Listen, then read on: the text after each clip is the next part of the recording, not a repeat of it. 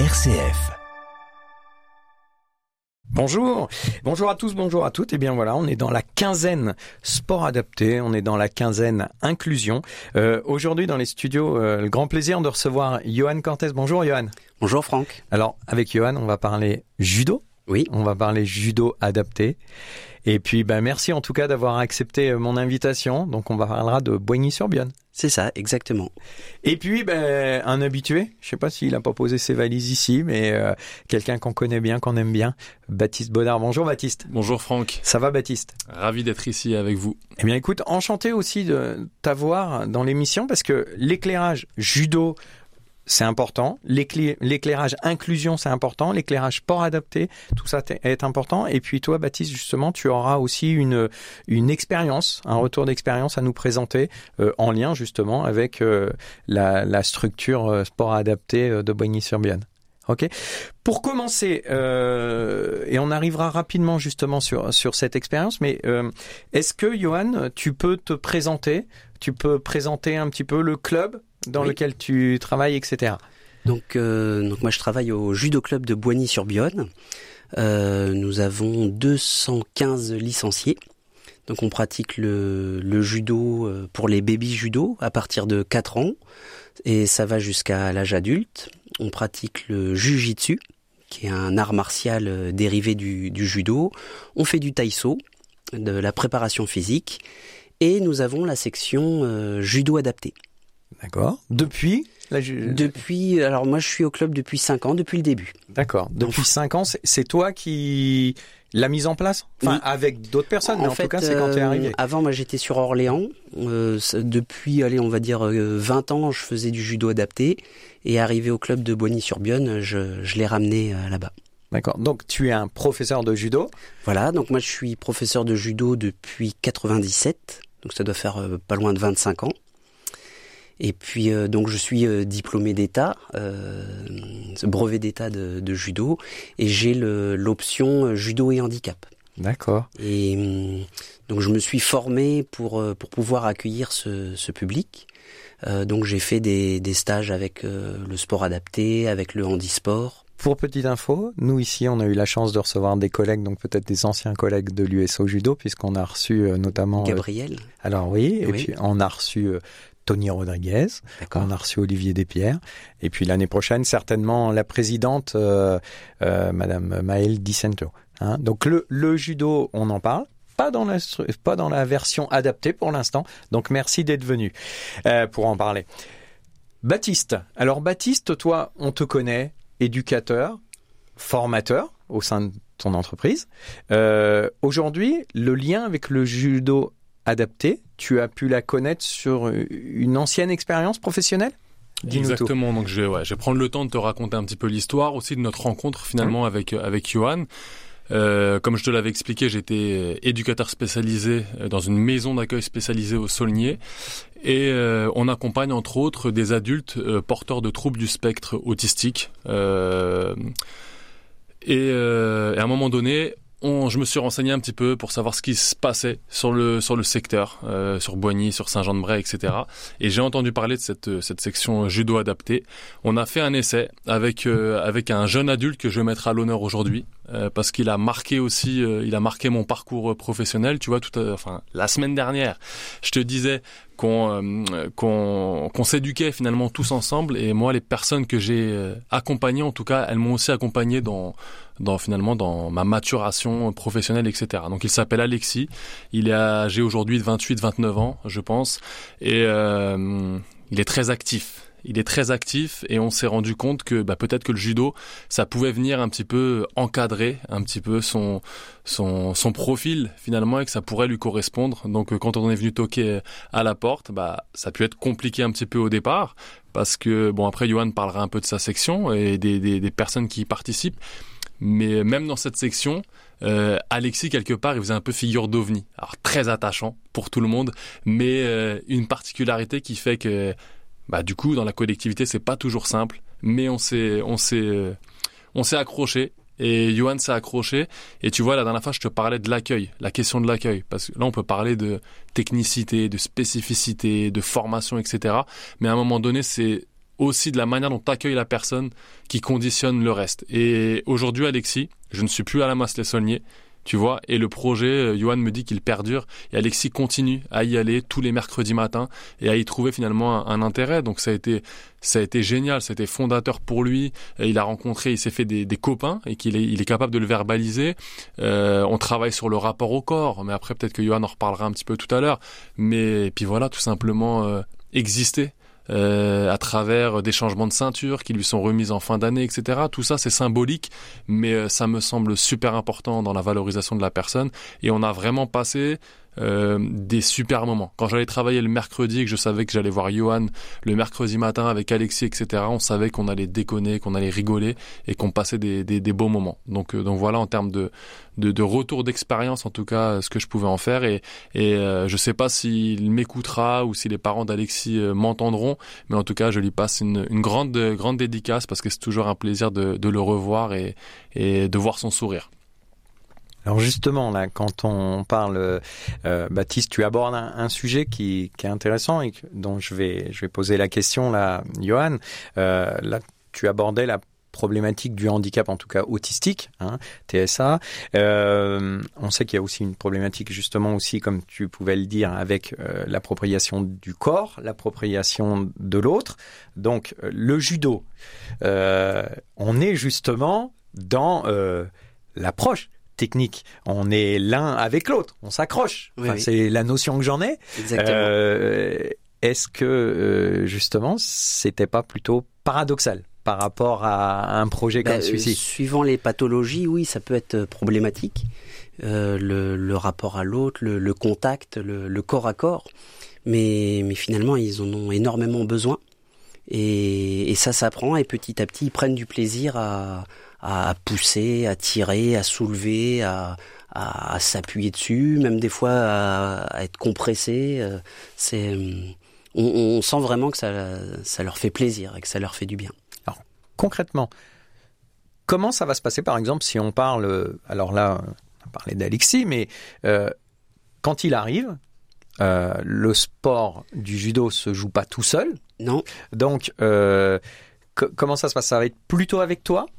Justement, cette approche En fait, on, on, fait cours tous les mercredis, donc c'est régulier, donc c'est quelque chose de, de ritualisé. Hein. Je pense que Alexis, il a un calendrier, euh, il a des pictogrammes, il sait qu'il vient au judo. Euh, donc là, on mélange deux foyers. C'est ça aussi l'intérêt du judo, c'est du judo adapté, c'est de pas rester en interne parce qu'ils sont ensemble toute l'année, tout le temps ensemble, ils vivent ensemble. Là, ils rencontrent d'autres personnes, donc ils se font des copains, ils se font des amis, ils travaillent avec d'autres personnes. Donc tous les mercredis, ils viennent au judo, c'est assez ritualisé, donc euh, ils vont mettre leur judogi, leur tenue de judo, euh, leur ceinture, ils mettent les claquettes pour euh, pour pas se salir les pieds. En montant sur le tatami, ils saluent Jigoro Kano. Donc en fait, il y a énormément de règles.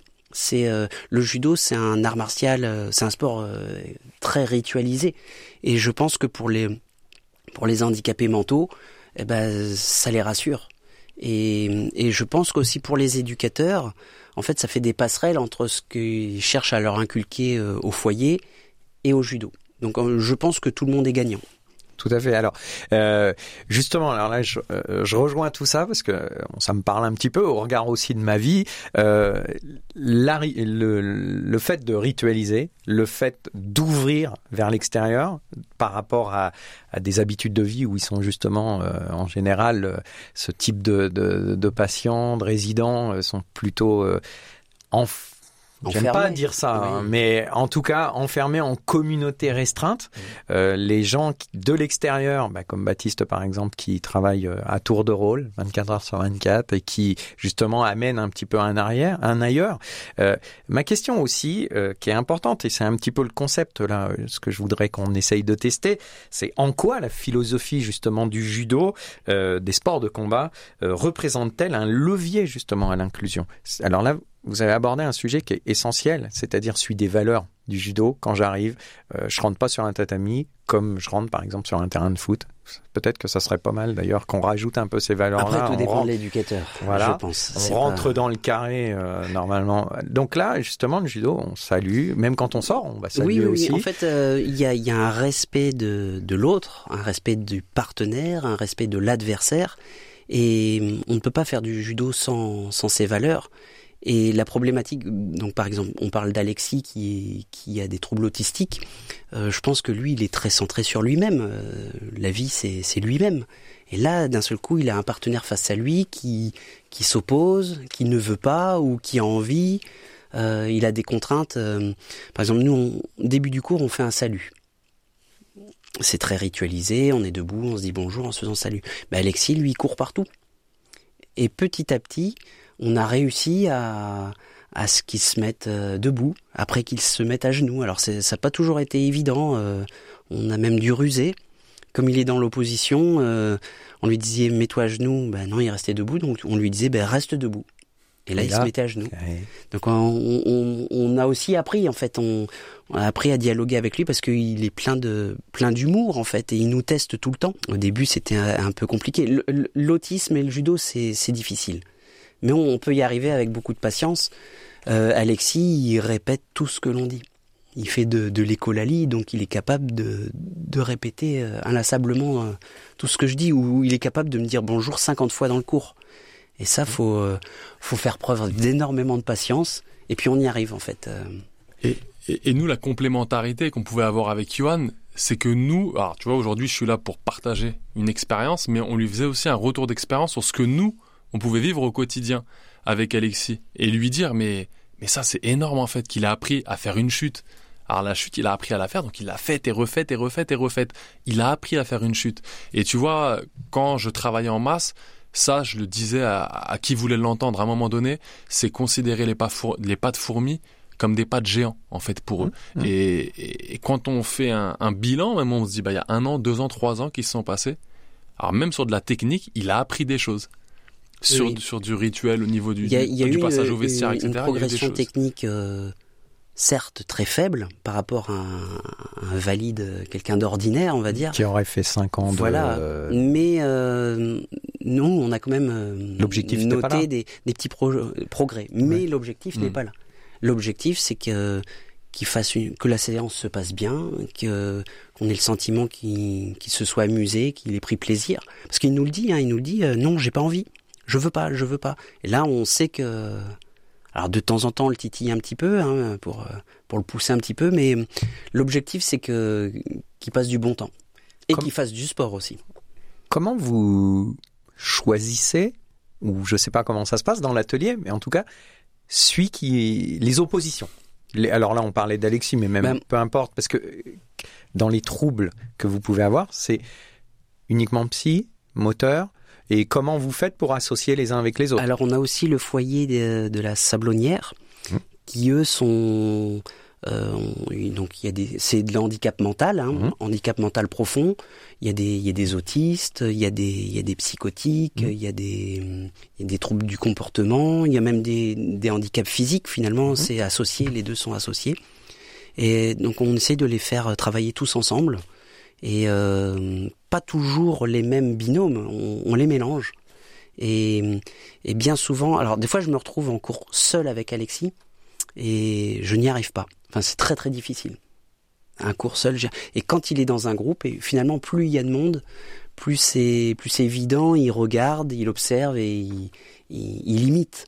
Et donc moi, je préfère euh, je préfère avoir 20 personnes sur le tapis que que deux.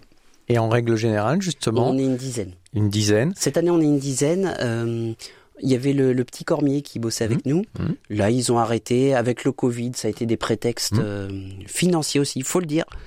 Parce que les établissements essayent d'économiser de, l'argent. Donc, ils, des fois, ils limitent des activités. Et donc, ils, ils avaient fait l'impasse sur le judo. Mais ils devraient revenir. Euh, Baptiste, tu peux rajouter quelque chose Ouais, moi je suis je suis pas trop au sport de combat, tout ça, donc tu vois c'est un, un, peu loin de moi en termes de, de, de, de technique, de connaissances, etc. Par contre, si je peux ramener, tu vois, parce que de l'éclairage un peu théorique, tout à l'heure tu parlais de d'éducatif et de, de, sport de combat, le levier, etc.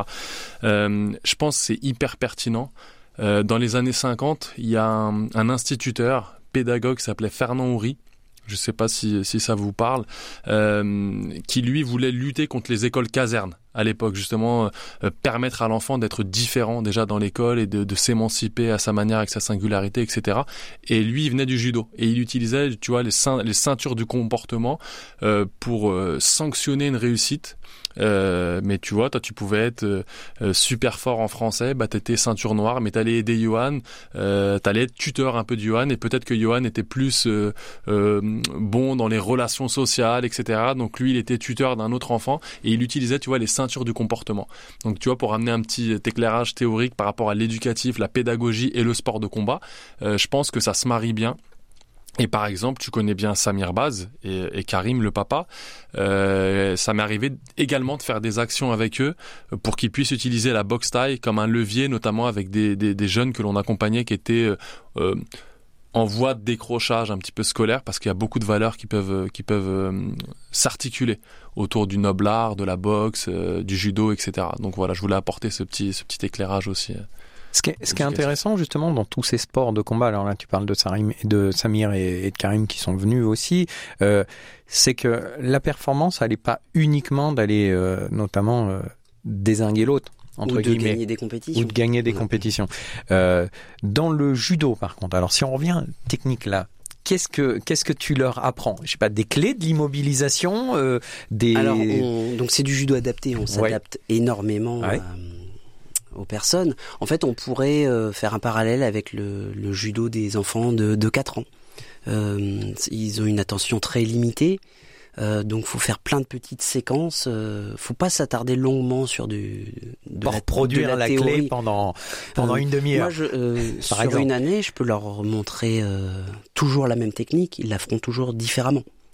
Euh, donc euh, la perfection euh, n'existe pas, mais on essaye de, j'essaye de leur amener plein plein de choses, du petit travail technique, de la saisie, de la notion d'opposition, des petits jeux, du et, on, voit quand même des, des progrès. Parce que par exemple, là justement, vous en parliez tout à l'heure, on sait que dans le judo, la première chose qu'on t'apprend, c'est la chute. C'est la chute. C'est la roulade arrière. C'est euh, déjà toi pas te faire mal quand tu vas tomber. Eh bien, on a des, des résidentes qui sont un, peu fragiles. Hein. Quand on les voit, on se dit oh là là, ça, ça va être difficile. Et puis en fait, en leur donnant confiance, en, euh, on trouve des moyens, euh, plein de petits éducatifs. On, on, arrive à leur faire faire une chute normale, quoi, comme comme tout le monde. Donc les les pratiquants, femmes, garçons Jeunes, plus âgés? Alors là, c'est des, des, adultes euh, qui ont la vingtaine. Voilà. Euh, il, y en, il, y en, a, ça, ça, monte à 50 ans, ça dépend de, des personnes, mais c'est des adultes. Ça m'est arrivé de, quand j'étais à Orléans, de travailler avec les IME. Euh, bon, nous malheureusement sur Boigny, on, bah, on a le, il y a le hameau de Julien, mmh. il y a les Saulniers, Saint-Jean-de-Bray et euh, la Sablonnière. Voilà. On essaye de travailler aussi dans la proximité. Mmh. Avec la mairie aussi? De Boigny ou de Saint-Jean-de-Bray euh, qui sont quand même liés. Oui, c'est lié, mais euh, enfin nous, on est le club, on est l'association. Oui, oui, euh, pour finir, parce qu'on est déjà dans la dernière minute, est-ce que il y aurait des, un message à faire passer, un des besoins à avoir Souvent, dans les foyers, il y a énormément de foyers handicapés. ils ne sont pas au courant que cette activité existe. Donc en fait, souvent, Baptiste a été curieux. Donc euh, il a cherché, mais euh, bien souvent, ils, ne, voilà, ils, vont se tourner vers euh, peut-être du football, des, des, choses un petit peu évidentes. La danse, oui. des choses un peu. Et ils ne savent pas qu'on peut faire du judo.